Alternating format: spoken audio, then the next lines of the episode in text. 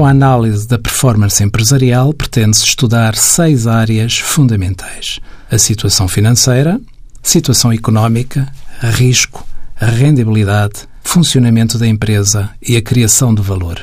A análise de balanços e consequente análise financeira tem sempre de ser efetuada utilizando um histórico de, digamos, pelo menos cinco anos, dado que é preciso comparabilidade para se poderem tirar ilações.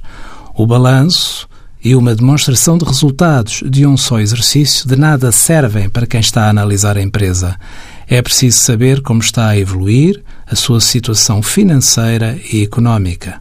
Deve-se também estabelecer comparações com as empresas concorrentes e com o setor de atividade em que se insere a própria empresa. A situação financeira da empresa parte do balanço para o balanço esquemático, conduzindo a indicadores numa perspectiva de médio e longo prazos, como a solvabilidade, a sua autonomia financeira e o fundo de maneio. A solvabilidade é dada pelo rácio capitais próprios sobre o passivo e é um indicador da capacidade da empresa em solver os seus compromissos no longo prazo.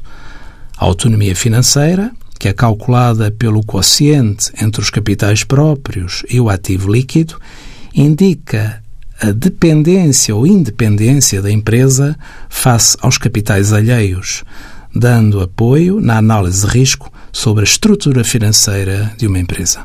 Envie as suas dúvidas para conselhofiscal.tsf.occ.pt.